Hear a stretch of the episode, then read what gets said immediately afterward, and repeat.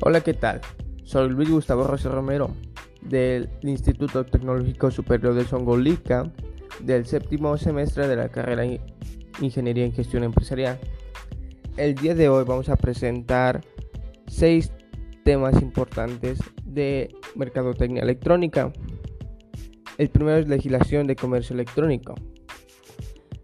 El comercio electrónico es el uso de redes o Internet para realizar actividades involucradas en la gestión de negocios, o sea, ofrecer y demandar productos o servicios mediante las tecnologías.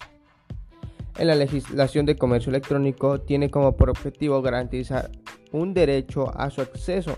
También regula la manera en que se realizan estas actividades de comercio a través del Internet esto tiene como finalidad proteger a los consumidores y su información. El segundo tema es contratación. Bueno, esta podemos definirlo como un proceso mediante el cual se realiza una transacción en la que una parte se compromete a transferir recursos económicos a cambio de un determinado servicio.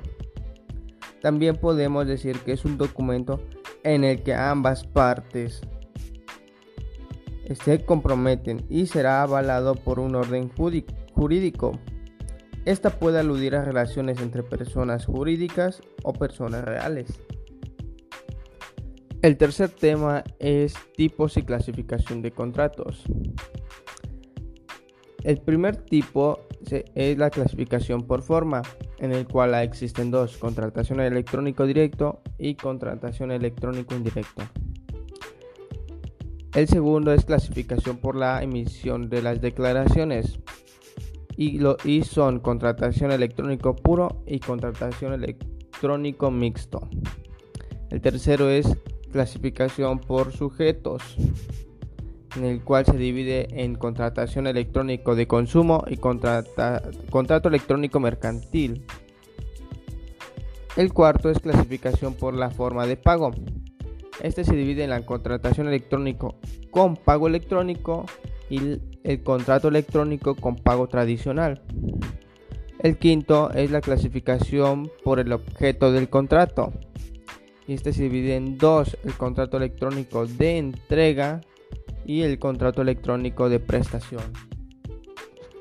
Cuarto tema, formación del contrato. La formación del contrato hace referencia a las normas aplicables a la coincidencia de las voluntades negociables y en estas son analizadas a partir de la oferta y la aceptación. En México se aplican términos de los artículos 1834 bis del Código Civil Federal y del artículo 93 del Código de Comercio. Quinto tema, ejecución del contrato.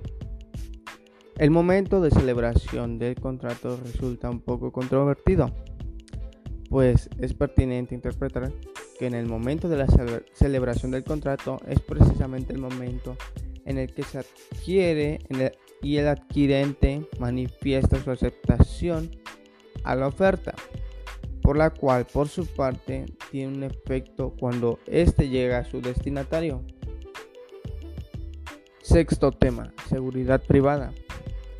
Podemos definir la seguridad electrónica como la capacidad de determinados sistemas avanzados de realizar operaciones de seguridad.